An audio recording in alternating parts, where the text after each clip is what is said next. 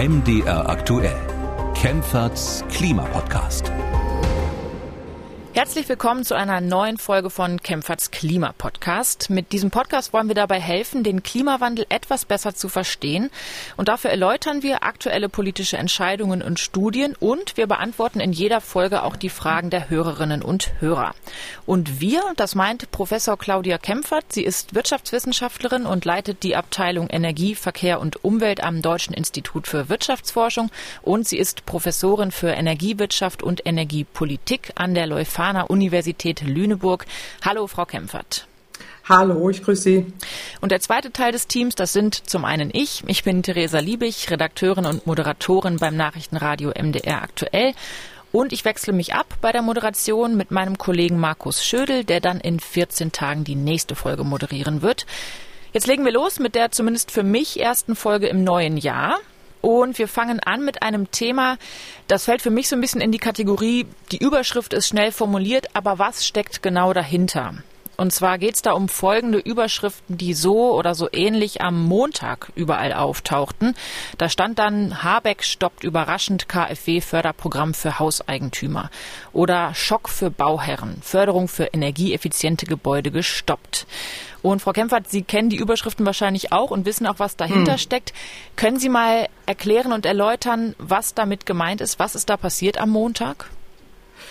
Ja, was ist da passiert am Montag? Also es ist so, dass die Förderung für das Effizienzhaus 55, was ja die KfW vergibt, äh, sowieso zum 1. Februar 22, also in ein paar Wochen äh, enden sollte. Das hat man jetzt vorzeitig äh, beendet. Und das betrifft eben zinsgünstige Kredite und auch Zuschüsse für Neubauten, äh, die eben in der Effizienzklasse 55 bauen äh, und diese Anträge gestellt haben. Und Effizienzhaus 55 heißt, dass äh, der Jahresprimärenergiebedarf höchstens 55 Prozent desjenigen eines entsprechenden Referenzgebäudes betragen darf. Sprich, man muss entsprechend energieeffizient bauen. Äh, und eben äh, da gab es wohl offensichtlich sehr viele Anträge. Das ist äh, da offensichtlich passiert.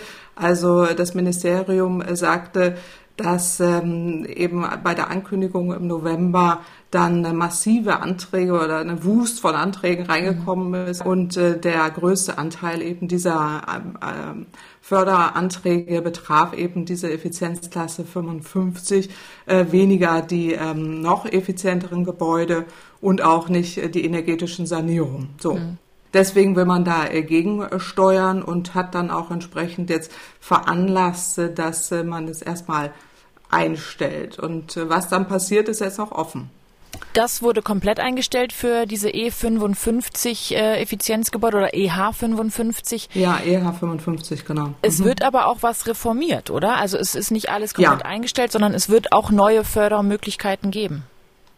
Genau, also das ist jetzt in der Planung, also dass man jetzt erstmal dieses vorzeitig beendet, war eben der erste Schritt, äh, aber jetzt soll es reformiert äh, werden äh, in dahingehend, dass eben einerseits der sowieso schon bessere Effizienzstandard, das ist der sogenannte EH40 ähm, Standard, dann auch entsprechend umgesetzt wird und das soll dann auch äh, gesetzlich verpflichtet äh, werden. So habe ich das verstanden. Das dauert jetzt eben nur ein paar Monate. Und man will ähm, auch entsprechend gucken, dass man auch die finanziellen Mittel hat. Das wird ja finanziert aus dem Energie- und Klimafonds. Der ist zwar auch gut gefüllt im Moment. Die Einnahmen aus der CO2 zum CO2-Verkauf äh, sind ja recht hoch, aber äh, man äh, will hier entsprechend eben äh, gegensteuern und eine Lösung, diese EH55-Standards, äh, die ja sowieso am Markt sich schon durchgesetzt haben, das jetzt nicht noch weiter durch eben solche üppigen Zuschüsse fördern, sondern höhere Effizienzstandards und vor allen Dingen Bestandsgebäude. Das war in der Vergangenheit ja eben sehr wenig und Bestandsgebäude äh, wurden nur sehr wenig äh, beantragt. Das sind ja auch häufig dann einkommensschwache Haushalte, die da betroffen sind und die will man jetzt sehr viel stärker äh, fördern und äh, da entsprechend auch das Programm wohl offensichtlich umstellen, ähm, damit dies äh, gelingen kann. Mhm. Wie das jetzt dazu kam, dass es dann plötzlich so viele Förderanträge gab und welche Kritik es darauf auch gibt, vor allem von Seiten der CDU, da kommen wir gleich noch drauf. Aber weil Sie mhm. sagten, dieser Standard EH55 hat sich ohnehin durchgesetzt und es wäre ja nicht besonders sinnvoll, Dinge zu fördern, die sich ohnehin durchsetzen. Geht die Bundesregierung und das Ministerium dann damit auch den richtigen Weg, dass diese Förderung ausläuft und man das reformiert? Ja, also das ist absolut überfällig. Das ist schon lange ähm, nötig gewesen, dass man das auch reformiert, weil dieser Standard auch tatsächlich der ist, den man da entsprechend äh, umsetzt, sowieso äh, am Markt und da nicht noch diese üppigen Förderungen äh, nötig sind. Die größten Probleme liegen in der Tat bei den Bestandsgebäuden, ja, und da muss man auch entsprechend äh, ran und hier auch äh, mehr Möglichkeiten schaffen, dass die energetische Sanierung äh, schneller vorwärts geht. Das ist bisher zu schleppend und deswegen ist es auch richtig, dass man da die ähm, entsprechenden Förderungen anpasst, gerade auf Bestandsgebäude auch konzentriert, damit das auch ähm, umgesetzt wird. Ja, das halte ich für richtig. Ja, absolut. Und wie muss man die Bestandsgebäude, wie kann man die energetisch so sanieren, dass es auch wirklich ausreichend ist und welche Fördermöglichkeiten braucht es da ganz konkret? Ja, es ist ja häufig so, dass ähm, da geht es ja um ältere Gebäude, sich die Sanierung oftmals äh, nicht so lohnt. Also nur wenige Gebäude werden ja ohnehin neu gebaut, um die es ja jetzt hier auch geht. Äh, und man will ja auch jetzt nicht zu viel immer neu bauen, sondern eher den Bestand äh, sanieren. Deswegen ist es so wichtig, dass man da ansetzt, die Gebäude energetisch saniert, sei es äh, das Dach auswechseln, die Fenster auswechseln, Keller decken, dämmen, die Wände dämmen. Also da ist eine lange Liste an Möglichkeiten. Ähm, und wir dürfen auch nicht vergessen, es geht ja darum, dass wir auch die sogenannte Sektorenkopplung brauchen. Das heißt, wir wollen ja mehr erneuerbare Energien einsetzen, wegkommen von Öl und Gas und das betrifft ja nun gerade den Gebäudesektor äh, und da dann auch mehr erneuerbare Energien einsetzen, sprich Wärmepumpen oder entsprechend ähm, Solarthermie oder Solar-PV insgesamt äh, nutzen oder auch noch viele andere Optionen und das ist genau diese Schnittstelle zur Energiewende, sogenannte Prosumer-Ansätze, also die Ansätze, Ansätze, wo man eben direkt im Gebäude dann Energie auch selber herstellt und nutzt äh, und das auch als Schnittstelle eben für die Energiewende insgesamt. Mhm. Wie heißt das? Können Sie es nochmal wiederholen?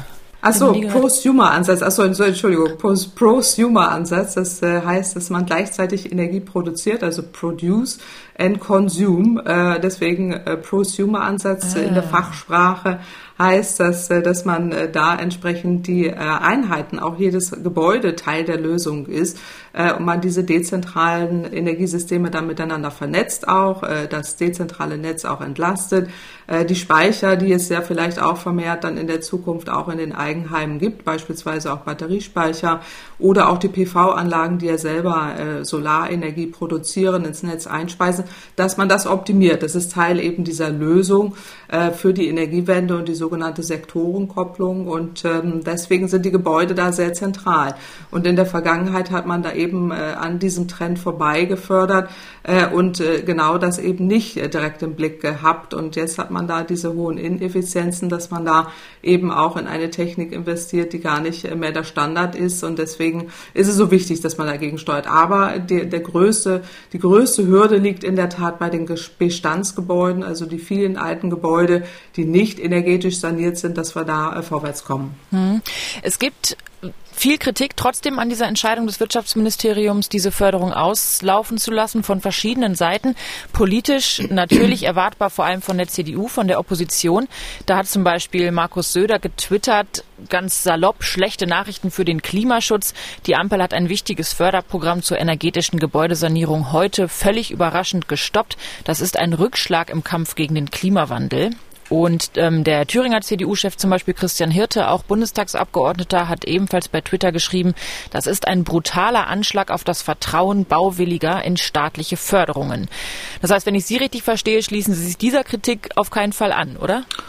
Naja, beim, beim letzten Punkt würde ich schon so ein bisschen zustimmen, wenn es darum geht, dass man jetzt ja auch so sehr kurzfristig ähm, schon Vertrauen zerstört, jetzt mhm. von denjenigen, die da Planungssicherheit brauchen, auch von Investoren oder Menschen, die da investiert haben und die Anträge dann nicht wissen, ob das jetzt wirklich kommt. Man hat ja auch viel Zeit und Mühe rein investiert. Also dieser Vertrauensverlust, den sehe ich da schon auch. Da will man jetzt aber gegensteuern. Das ist ja auch gut mit neuen Programmen und mit Anpassungen und so weiter.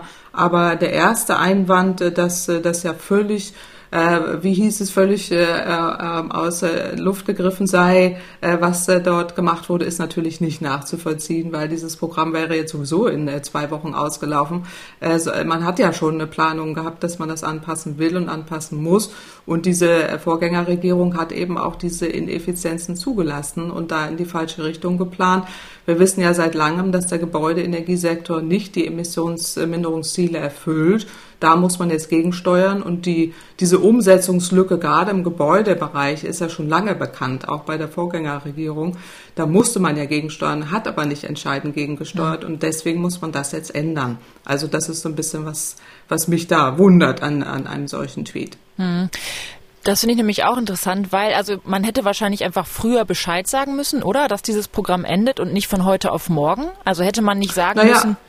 Hm? Man hat ja im November Bescheid gesagt. Das war ja genau dieser Run dann. Man hat dann jetzt in zwei Monaten so viele Anträge, wie man sonst im ganzen Jahr hatte. Also eben, weil alle wussten, oh, das Programm endet. Äh, das war vielleicht ein Fehler, äh, dass man das dann so deutlich äh, sagte. Auf der anderen Seite ist es natürlich wichtig, dass man deutlich macht, ja, so deutlich sagte in dem Sinne, dass man sagt, dieses Programm läuft aus, ein anderes kommt aber. So ja. hätte man es formulieren müssen, weil jetzt alle dachten, das Programm endet. Das ist ja nicht so. Es ist ja so, dass das Programm überführt überführt wird in höhere Effizienzklassen. Und dass es reformiert werden muss, ist auch schon lange klar gewesen, weil man eben im Gebäudesektor diese Emissionsminderungsziele nicht erfüllt und da einen erheblichen Nachholbedarf hat. Darum hat sich die Vorgängerregierung nicht gekümmert, nicht in ausreichendem Maße oder fast gar nicht. Mhm. Und da muss jetzt nachgesteuert werden. Also insofern ähm, ist, ist das schon, schon richtig, dass, dass man da auch anpassen muss. In der Kommunikation, denke ich, hätte man das besser machen können, dass man da jetzt nicht so viel Unsicherheiten verursacht, weil so dachte ja jeder, das Programm endet jetzt komplett. Das ist nicht so. Man wird ja auch die existierenden Anträge überführen, so hieß es ja, vielleicht in Kredite, in andere Maßnahmen, äh, aber da auf jeden Fall auch Abhilfe schaffen. Das ist ja nicht die Frage. Nur eben diese, diese Überförderung dann auch noch in die falsche Richtung, das war ja das Hauptproblem. Hm. Und da muss man jetzt gegensteuern. Und ist eben insofern interessant, als dass ja nicht Robert Habeck das beschlossen hat im November, dass es Ende Januar ausläuft, sondern der damalige Wirtschaftsminister genau. Peter Altmaier von der CDU. Insofern hat Richtig. im Grunde die CDU-geführte ja, ja. Regierung äh, was beschlossen, wofür sie jetzt die neue Regierung äh, kritisiert. Ja, ja, klar, genau. Also das mhm. ist dann äh, irgendwie auch skurril. Das geht mir aber bei vielen anderen Ankündigungen im Moment auch so, wo ich denke, also das hat eigentlich die CDU ja die letzten 16 Jahre gemacht. Äh, und dann wird jetzt gesagt, das ist das allerletzte. Also das ist schon äh, mhm. irgendwie erstaunlich, so auch äh, wie dann Opposition äh, funktioniert auf einmal. Aber äh, richtig ist auf jeden Fall, da muss was äh, passieren und da zu kritisieren ist auch richtig, aber eben nicht für die Fehler der Vergangenheit, mhm. sondern äh, für das, was jetzt passiert. Und äh, da hätte man kommunikativ, denke ich, das äh, eleganter machen können, äh, aber auch deutlich machen, wir kümmern uns um die Förderung. Das ist ein wesentlicher Standbein der Energiewende, ist eben die Gebäudeenergie. Wir wollen da viel mehr erreichen und das ist nicht äh, gut rübergekommen. Gutes Beispiel auf jeden Fall, um zu zeigen, wie dieser Wechsel von Regierung zu Oppositionsarbeit funktioniert in der Politik. Genau. Und wie sich das dann auch ändert in den Meinungen. Genau. Ja, ja. Damit äh, soll es das für dieses Thema gewesen sein. Wir werden sehen, was es für neue Förderungsmöglichkeiten gibt und können die dann ja auch äh, einordnen und kommen jetzt zu einer Analyse, zu einer aktuellen Analyse, die das Umweltbundesamt in Dessau veröffentlicht hat, und zwar Mitte mhm. Dezember. Und die Überschrift ist Klimatische Zwillingsstädte in Europa. Und ich finde, es klang sehr interessant und im Grunde könnte man es ganz kurz zusammenfassen, wenn man sagt, die vielleicht gute Nachricht ist, es kann sein, dass es sich in Magdeburg oder Cottbus bald anfühlt wie in Nordspanien. Und die schlechte Nachricht ist, es kann sein, dass es sich in Magdeburg und Cottbus bald anfühlt wie in Nordspanien. Also das ist genau. ja ein bisschen flapsig formuliert. Ähm, ja, ja, es klingt erstmal so schön, denkt man, aber Sie kennen die Analyse, haben sich das durchgelesen. Mhm. Vielleicht können Sie uns aufklären, was haben die Autorinnen und Autoren da für Daten analysiert und was hat es auf sich mit diesen klimatischen Zwillingen in Europa? Ja, genau. Es ist eine interessante Studie des Umweltbundesamtes um eben diese klimatischen Zwillingsstädte in Europa.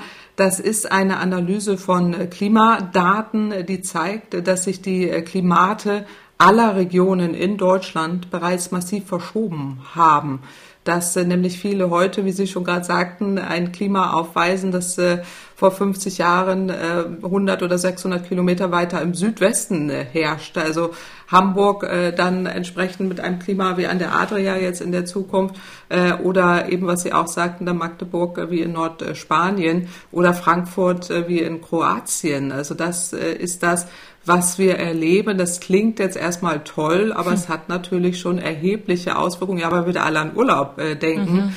Aber man darf nicht vergessen, auch selbst in diesen äh, Städten, über die wir dann ja reden, Nordspanien, äh, Italien und so weiter, da sind die Temperaturen dann auch entsprechend nach oben gegangen und es wird dann eher wie in Afrika äh, und hier dann eben wie in den Regionen, die eben genannt wurden. Also das, was die, was die Studie da macht, ist, ähm, das ist eine Analyse eben von solchen Klimadaten, auch recht umfassend dass eben diese Temperaturverschiebungen oder Temperaturerhöhungen ja stattgefunden haben. Die Temperaturen, die mittleren Temperaturen in Deutschland steigen ja seit einigen Jahrzehnten auch äh, stetig an. Und gleichzeitig verändern sich auch äh, die Niederschlagsmuster. Mhm. Und hier gibt es im Jahresdurchschnitt auch dann häufig mehr Niederschlag vor allem im Herbst und im Winter. Und dann gibt es auch lokale Klimaveränderungen, die dann wie in dieser Studie durch eben solche räumlichen Vergleiche veranschaulicht werden. Und das nennen die dann klimatische Zwillinge, beziehungsweise äh, Analogien so. Und äh, deswegen äh, ist das dann vielleicht ganz gut verständlich, dass wenn man dann erklärt, das sind europäische Regionen, die dann ein Klima haben, wie deutsche Städte es heute oder in der Zukunft haben könnten. So. Und dann werden eben verschiedene Jahresreferenzperioden da angenommen äh, im vergangenen Jahrhundert äh, und dann eben in der Zukunft äh, verglichen. Und deswegen kommt man da ähm, auf diese mittleren Klimaveränderungen. Da werden aber keine Extremwetterereignisse berücksichtigt, mhm. die ja dann auch mit fortschreitendem Klimawandel äh, zunehmen. So und deswegen hat man dann diese diese Vergleiche da erstellt. Da gibt's dann auch schöne Karten, die man da im Internet äh, angucken äh, kann äh, und sieht dann eben, das Ganze verschiebt sich da in Richtung äh, Südwesten und ähm, so, und dann kann man eben verschiedene Städte sich da angucken, äh, wo, äh, wo es sich dann hin äh, verschiebt. Ähm, also äh, Köln hat heute ein Klima wie früher die französische Stadt äh, Tours äh, und so mhm. weiter und Berlin heute eine Klima wie Karlsruhe früher und so weiter und Karlsruhe dann wie früher Lyon im Süden Frankreichs. Also da gibt es schon eine entsprechende Verschiebung und das finde ich ganz interessant, wenn man sich da deutlich macht, wie schnell oder ja, aber wie, wie gravierend sich ja mhm. auch schon dann die Änderungen da verzogen haben. Äh, und es macht aber auch deutlich, dass das so weitergeht, wenn wir nicht gegensteuern. Und äh, dann heißt das eben auch, äh, dass wir sehr viel heißere, trockenere Städte bekommen, aber auch heiß-feuchte Städte, die dann zunehmen können oder eben auch extreme Niederschlagsmaxima auftreten können. Also insofern verschiebt sich da dann einiges. Äh, und das äh, finde ich jetzt von der Analyse, fand ich es wirklich sehr interessant, äh, das auch nachzulesen, auch von den methodischen Hintergründen. Die sind nicht ganz leicht, die sind wirklich recht herausfordernd, mhm. weil man auch diese Klimaparameter da nehmen muss, die räumliche Auflösung, die verwendeten Daten und so weiter und da auch verschiedene Klimaparameter da miteinander kombiniert hat, also die Temperaturen und eben auch die Niederschläge und äh, das äh, dann miteinander verglichen hat. Aber insgesamt ein interessante, interessantes Ergebnis, äh, was wir, was wir da äh, rauslesen äh, können, äh, hat sicherlich ähm, auch einen gewissen Erkenntnisgewinn, äh, hat aber auch einige ähm, Einschränkungen. Also man kann jetzt da nichts ablesen, was jetzt extreme Ereignisse angeht oder wie wir dann entsprechend auch Anpassungen äh, vornehmen äh, können, sondern dient eher der Visualisierung. Und mhm. das ist, glaube ich, für die Hörerinnen und Hörer ganz interessant, sich das mal anzuschauen, ja. wo man dann vielleicht heute wohnt äh, und dann, wie sich das Klima da verändert. Mhm. Genau, wir verlinken diese, den Link zu der Studie auch in, den, mhm. äh, in dem Infotext und den Shownotes zum Podcast. Da kann man sich tatsächlich mal durchklicken, wo die eigene Region dann landet. Das ist äh, wirklich gut aufbereitet. Ja, ja. Und das hatte ich mich nämlich auch gefragt. Das muss ja aber eine riesige Datenmenge sein und das auf so prägnante, präzise Ergebnisse runterzubrechen, damit es wirklich mhm. der Laie auch verstehen kann, ist ja wahrscheinlich eine wahnsinnige Herausforderung, weil es müssen ja, wie gesagt, ja. riesige Daten sein. Die haben immer, ich glaube, die Zeiträume immer in Jahrzehnten ja verglichen zwischen, genau. ja, zwischen 2031 bis 2060, wie sich da zum Beispiel die mittleren Temperaturen erhöhen werden.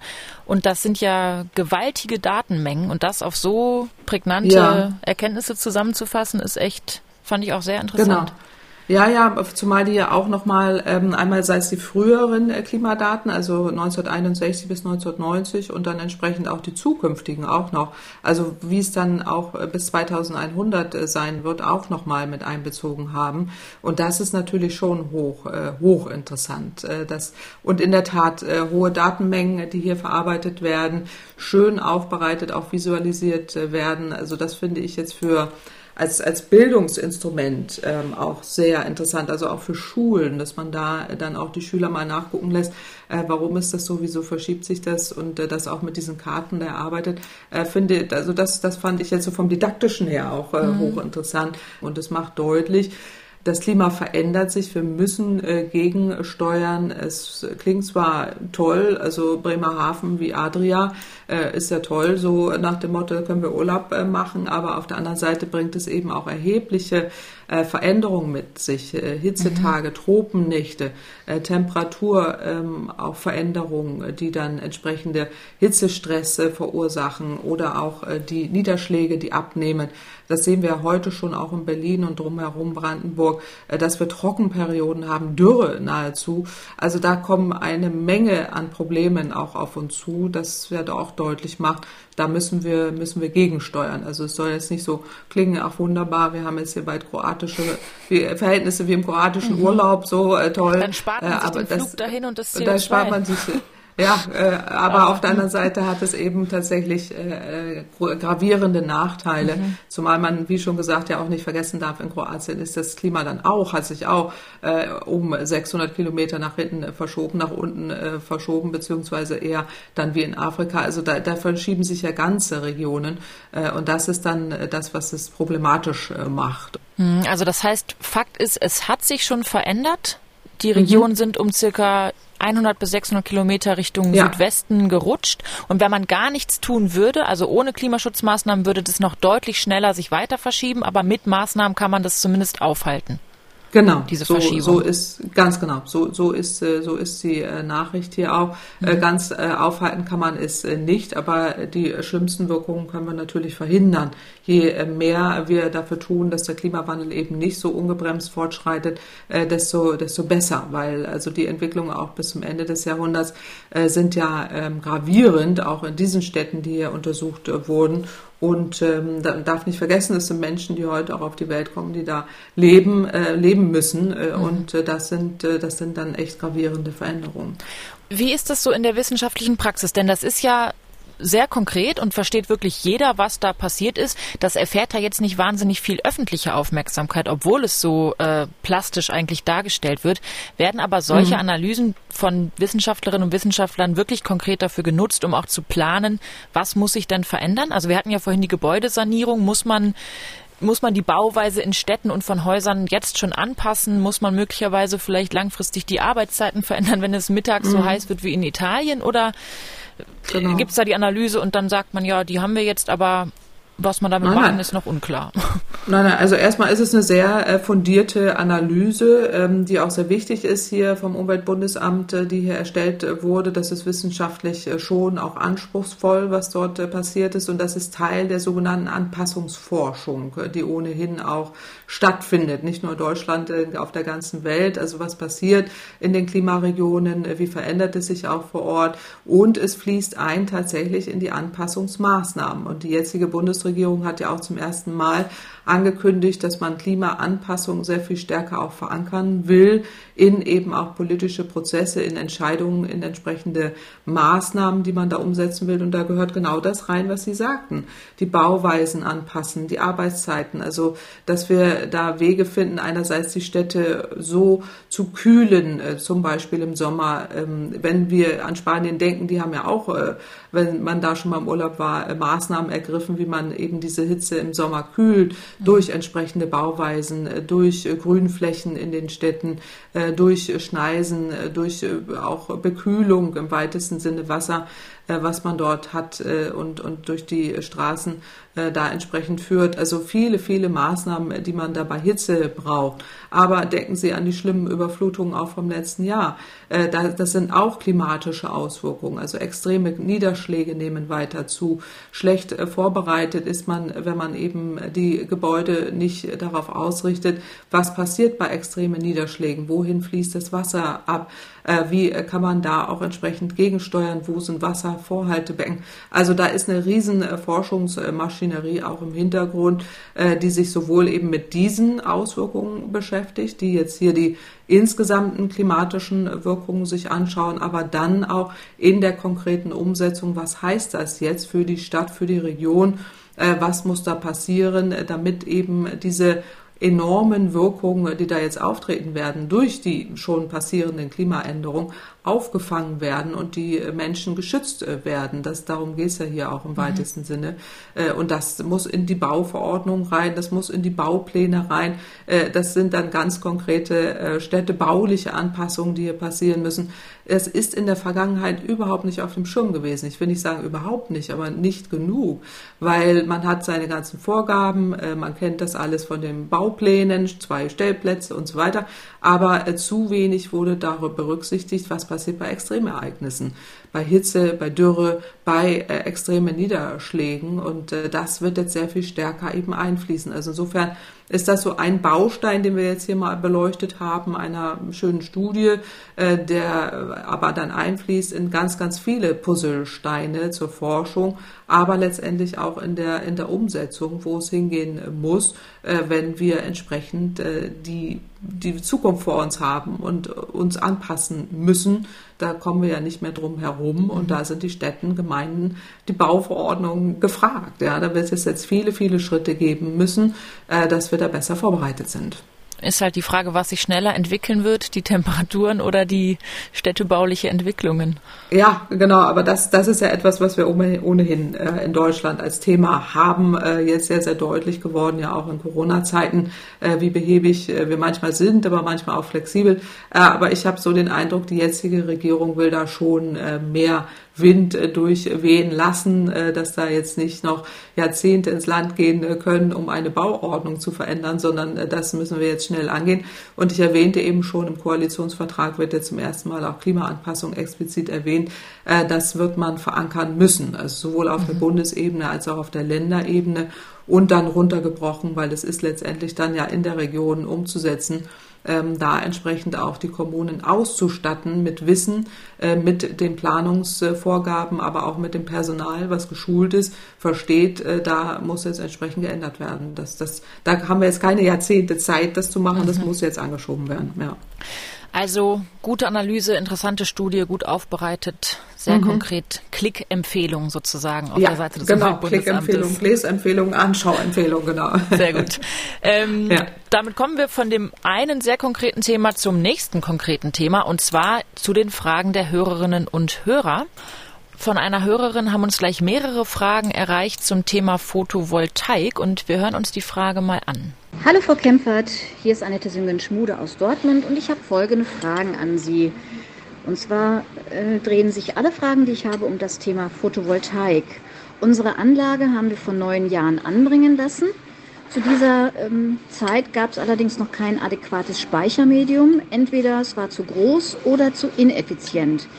Damals hat man uns gesagt, dass die Effektivität der Solarpanels nach circa zehn Jahren nachlassen würde und die Lebensdauer insgesamt so zwischen 20 und 25 Jahre beträgt. Nun zu meinen Fragen. Wann macht es Sinn, die Panels zu tauschen? Was passiert mit den Modulen und sind sie recycelbar? Welche Speichersysteme gibt es eigentlich mittlerweile? Ich habe davon gehört, es gäbe eine Akkutechnologie, in der Natrium-Ionen genutzt werden. Da frage ich mich natürlich, was ist davon zu halten? Gibt es eigentlich auch für die Umrüstung Fördermittel? Und wenn es eine Stelle gibt, die auf die Beantwortung dieser oder ähnlicher Fragen spezialisiert ist, hätte ich gerne gewusst, wie die heißt und an wen ich mich da wenden kann. Ich sage jetzt schon mal herzlichen Dank für Ihre Mühe und freue mich auf Ihre Antworten. Danke. Tschüss. Also, viele hm. Fragen. Äh, ja. Wann sollte man Panels austauschen? Was passiert mit den alten? Welche Speichersysteme gibt es? Gibt es Fördermittel? Vielleicht mal der Reihe nach. Ja. Wann sollte man solche Solarpanels, Photovoltaikpanels denn austauschen? Gibt es da eine Faustregel? Ja, also erstmal herzlichen Dank an die Frau Simgen-Schmude. Ich freue mich natürlich. Wir freuen uns, äh, dass sie das da äh, eingesprochen hat, diese Frage da auch adressiert. Also äh, ja, also es gibt äh, schon auch Richtwerte. Normalerweise, was sie ja sagte, dass nach zehn Jahren die Effizienz sinkt, ist normalerweise nicht so bei hochqualitativen äh, Modulen, also nicht nach zehn äh, Jahren. Also es gibt da äh, sogenannte Degradationen, so heißt das in der Fachsprache, lichtinduziert, potenzialinduziert oder auch alterungsbedingt aber äh, nicht äh, so stark, dass man sagen kann, jetzt nach zehn Jahren äh, müsste man da irgendwas äh, austauschen. Also man hat in der Regel auch noch zehn Jahre 90 Prozent des Wirkungsgrades garantiert. Äh, die meisten Hersteller garantieren äh, das auch und danach sind es etwa 80 Prozent. Also man kann die Anlage da problemlos äh, weiter nutzen. Also man geht immer von so einem Leitungsverlust dann von 0,5 Prozent pro Jahr aus. Aber das heißt, man äh, kann sie durchaus äh, über 20 Jahre im Einsatz äh, lassen. Manche Anlagen laufen weit über 25 Jahre, manche sogar noch länger. Also da würde ich jetzt nicht raten, das auszutauschen, sondern sich die Leistung messen lassen. Das war ja auch eine Frage, die sie hatte. An wen soll sie sich da wenden? Also an lokale Energieberater, an lokale Handwerker. Die Leistung mal messen lassen und dann auch entscheiden, wie, wie weiter. Mhm. Soll ich die anderen Fragen gleich mit genau, durchgehen? Gerne, oder? Ja, ja genau. Sehr ja. gern. Ja, genau. Also äh, ich habe mir da Notizen äh, gemacht. Ähm, also sind die Module recycelbar? Ja, sie sind äh, recycelbar. Das äh, ist auch äh, Gesetz. Also die ähm, Photovoltaikanlagen müssen entsorgt werden. Es gibt eine Rücknahmepflicht für Elektrogeräte. Darunter fallen die Anlagen auch. Die Hersteller sind ähm, dazu verpflichtet, die Komponenten und Wechselrichter zurückzunehmen. Es sind Sammelstellen. Äh, da wird das abgegeben und größere Anlagen müssen äh, vom Betreiber äh, auch äh, direkt beim Hersteller abgegeben werden und die werden dann recycelt. Also da sind ja einzelne Komponenten in diesen Anlagen. Das sind Glas in erster Linie, ist 80 bis 90 Prozent bei einer PV-Anlage. Das wird ja problemlos recycelt, das kennen wir ja weiter genutzt. Ähm, entweder auch als Dämmmaterial, neue PV-Module werden häufig draus gemacht. Dann gibt es noch den Rahmen, der ist Aluminium, das ist auch ungefähr 10 Prozent der, der Masse. Da ist äh, die Recyclingquote recht hoch, das lohnt sich auch.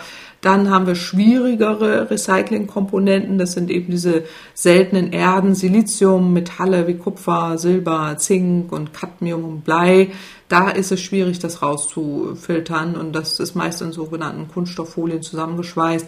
Da geht man meistens auf die Verbrennung und, und recycelt äh, da äh, nicht so intensiv. Bei ähm, solarthermischen Anlagen, also das sind sogenannte Solarkollektoren, ist die Trennung dieser Materialien sogar noch, noch einfacher. Also insofern, das wird recycelt, das ist auch äh, Pflicht. Eine nächste Frage war ja noch äh, mit den Speichersystemen. Mhm. Da gibt es äh, viele Speichersysteme mittlerweile.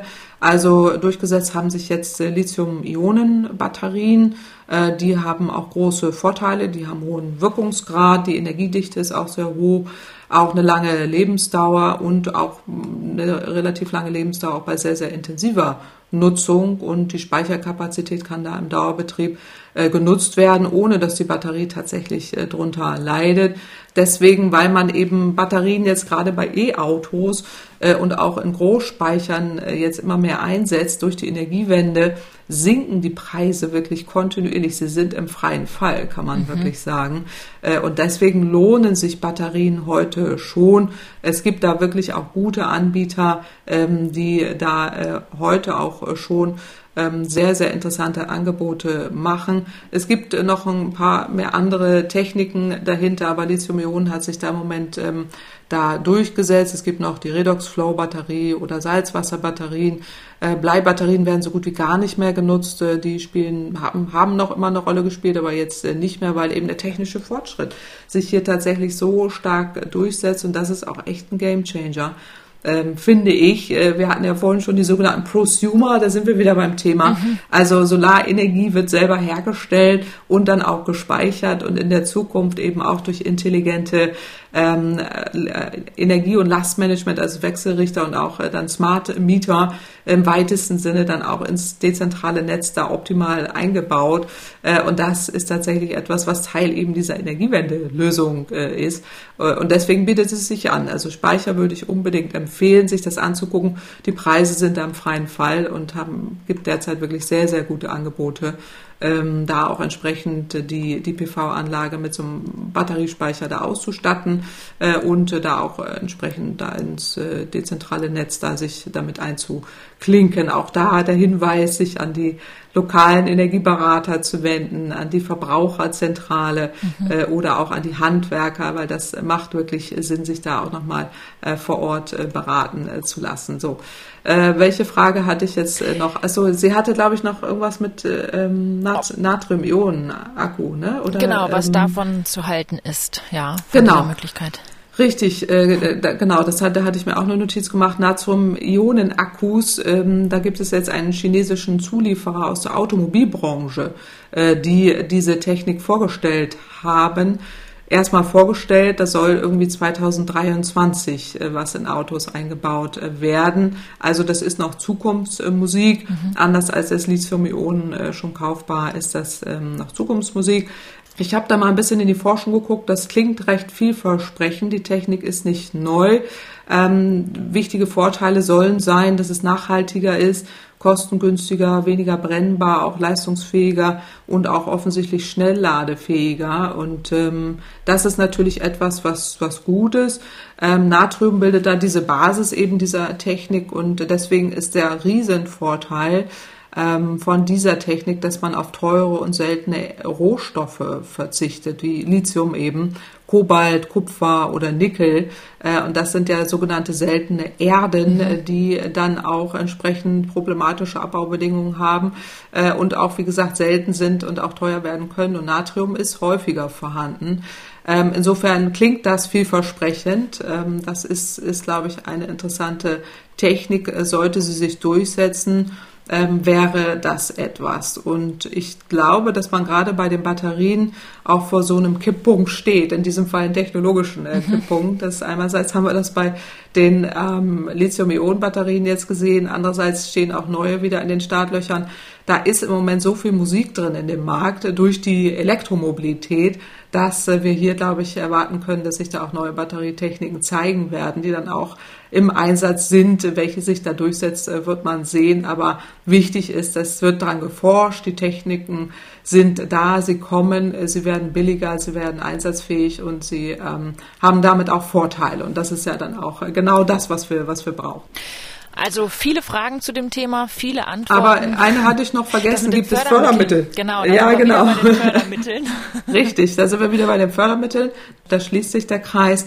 Ähm, denn in der Tat gibt es hier KfW-Fördermittel äh, für Solarstromspeicher äh, und es gibt auch einzelne Fördermittel in den ähm, in einzelnen Bundesländern. Also da müsste sich ähm, die Hörerin mal dran wenden und äh, nachfragen. Also es gibt bei der KfW-Förderbank äh, Photovoltaikanlagen äh, und Batteriespeicherprogramme, also Kredite, die wo man das äh, günstig draus finanzieren kann. Und wir sind da wieder bei diesem energieeffizienten Neubau. Da war es bisher so, dass diese Anlagen da auch mit drin waren. Ähm, da wird man jetzt sehen, das verändert sich ja etwas, was jetzt äh, energetische Sanierung angeht. Aber ähm, das äh, nichtsdestotrotz äh, auch unabhängig von einer solchen Förderung lohnen sich die Anlagen allemal. Also wir dürfen nicht vergessen, der Strompreis ist ja auch äh, hoch ähm, und äh, die Selbstversorgung äh, bietet sich hier immer an und wir brauchen eben, wie eingangs schon erwähnt, ja die Gebäudeenergie als Teil der Lösung für die Energiewende und da gehört die PV-Anlage ganz sicher mit dazu. Das lohnt sich, auch ein Batteriespeicher lohnt sich, äh, auch schon auch unabhängig vom äh, Zuschuss, aber nichtsdestotrotz ähm, kann sie sich ja hier auch informieren. Ich würde empfehlen, bei der lokalen Verbraucherzentrale anzufragen, äh, bei sich äh, vor Ort, dass sie da sich mal alle notwendigen Informationen holt. Die vermitteln auch Energieberater und dann äh, sich daran weiter zu orientieren. Ja. Es gibt noch eine zweite Hörerfrage von Nils Tews und weil Sie vorhin die seltenen Erden angesprochen hatten, ist das nämlich die perfekte Überleitung, denn Herr Tews mhm. schreibt per E-Mail, Sehr geehrte Frau Kempfert, vielen Dank für die zahlreichen Analysen und Hintergründe, insbesondere zu erneuerbaren Energien aus diesem Podcast. In verschiedenen Berichten wird öfter auf den Bedarf an Lithium und anderen seltenen Erden für Batterien, Windkraftanlagen, andere Geräte oder Katalysatoren für die Wasserstoff- oder Methanolgewinnung aus Strom hingewiesen. Wie groß sind diese Vorräte dieser Rohstoffe und für wie viele Batterien für E-Autos und andere Anwendungen reichen diese Vorräte?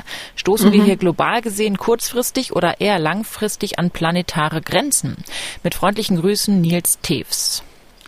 Ja, vielen Dank, Nils Tews, äh, für die, für die tolle Frage, weil das ist in der Tat ein wichtiger Punkt. Ja, wir hatten es ja vorhin schon mal angesprochen, ähm, dass wir in der Tat immer das Thema haben der planetaren Grenzen, auch beim Abbau von Kohle, von Öl, fossilem Erdgas, aber auch Uran, aber eben auch solche seltenen Erden, die wir benötigen im Bereich der Elektromobilität, ähm, oder eben auch in anderen äh, Komponenten der Energiewende, äh, sei es jetzt Kupfer auch bei den Windanlagen und so weiter. Also insofern sind diese Rohstoffe wichtig und ähm, Herr Tews kann sich vielleicht auch informieren, wenn er da mehr Interesse dran hat, äh, bei der Bundesanstalt für Geowissenschaften und Rohstoffe oder auch die Deutsche Rohstoffagentur DERA, die da auch äh, schöne Berichte veröffentlicht dazu, also auch so Monitoringberichte über eben diese Rohstoffe, äh, die wir haben und die abgebaut werden äh, und wo sie liegen und was damit passiert. Also zusammenfassend kann man sagen, dass die Rohstoffe nicht knapp sind, selbst wenn wir sie auch mehr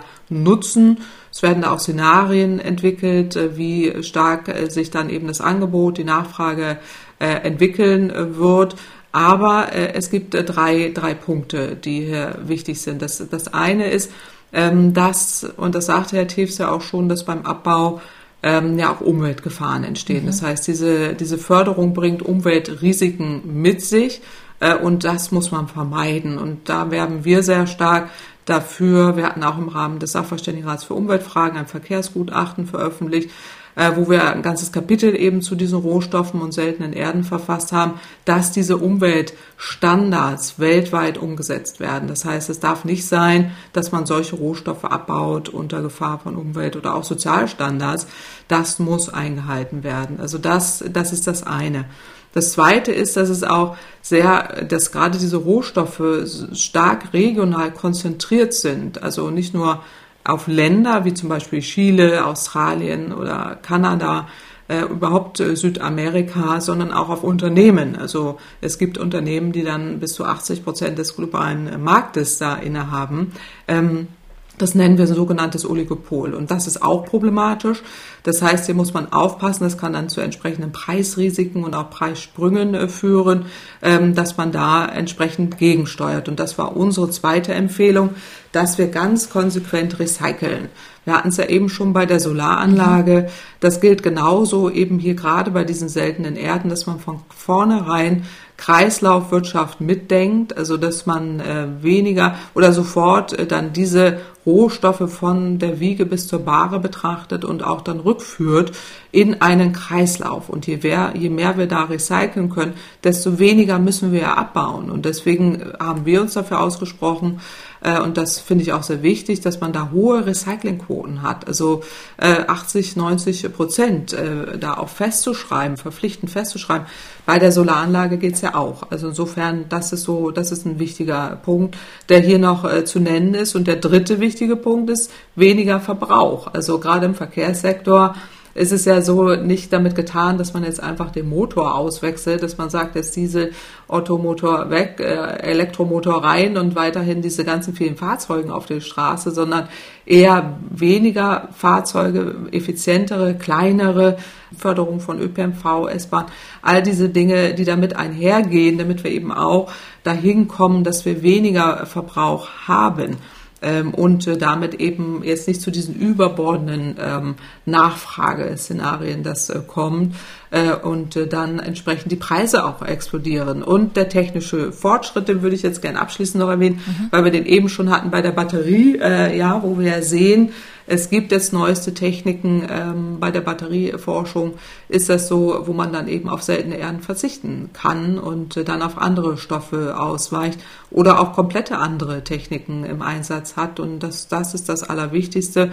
Ähm, so dass wir hier äh, nicht die Sorge haben sollten, es ist jetzt alles in Stein gemeißelt. Ja, wir haben dann entsprechend ein bestimmtes begrenztes Angebot und das ist dann irgendwann knapp, sondern hier gilt es darum, eben diese drei Komponenten Umweltstandards, Recycling, Kreislaufwirtschaft plus weniger Verbrauch äh, dann entsprechend auch umzusetzen und den technischen Fortschritte anzuschieben. Je weniger wir aus der Erde herausbaggern müssen, desto besser. Also insofern bin ich da ganz bei Herrn Teves. Die planetaren Grenzen sind hier extrem wichtig. Mhm. Also vielen Dank an Herrn Teves für die Frage. Ehrlich gesagt ist mir da, als ich die Frage gelesen habe, auch wieder was ähm, in den Kopf geschossen, was ich schon häufiger mhm. mal im Podcast hier thematisieren wollte und irgendwie hat sich es nie ergeben. Aber jetzt äh, nutze ich die Chance und frage einfach, denn ich habe vor, also schon häufiger auch wirklich Reportagen gelesen über den Abbau von Kupfer zum Beispiel irgendwo in Chile oder in Peru, ja. wirklich unter furchtbaren Menschenrechtsverletzungen. Mhm. Und man braucht ja zum Beispiel für Windräder unfassbar viel Kupfer. Ich hatte mal dann nämlich nachgeguckt, das Deutsche Kupferinstitut sagt ungefähr ungefähr 30 Tonnen, damit es funktioniert, also für die gesamte Infrastruktur. Und dann kommt noch Zement und Stahl und Aluminium, also ganz viel. Und dann frage ich mich schon, ist es trotzdem dann noch eine grüne Technologie? Also erneuerbar, ja klar, aber der Bau und die Instandhaltung dieser Windkraftanlagen ist doch erstmal mhm. eine Riesenumweltsünde und auch arbeitsrechtlich, menschenrechtsschutzmäßig ja. äh, wirklich schwer zu verurteilen eigentlich. Genau, also da, äh, der, bei dem Punkt äh, bin ich sofort dabei. Deswegen hatte ich auch eben erwähnt Umwelt- und Sozialstandards. Da geht es mhm. vor allen Dingen auch um, um Menschenrechte, dass man da auch verbindliche Kriterien auch weltweit hat. Und dafür muss sich Deutschland einsetzen, international, dass es eben nicht zu Menschenrechtsverletzungen äh, kommt. Ähm, das ist so, das ist so das eine. Und äh, das andere ist aber, ähm, wir nutzen die seltenen Erden jetzt nicht nur für, für die Energiewende. Da wird es endlich thematisiert. Ich freue mich da riesig drüber, hm. dass das so ist. Aber wir thematisieren es nicht bei unseren ganzen Elektrogeräten, die wir jeden Tag nutzen und kaufen. Wir thematisieren es äh, bei vielen anderen äh, Dingen des Alltags äh, nicht. Ähm, und gerade bei Kupfer ist das so, dass wir es ja wirklich für viele, viele Prozesse nutzen und da nie thematisiert wurde, was nicht heißt, dass wir es nicht thematisieren sollten. Ich freue mich da ja riesig drüber, dass das passiert.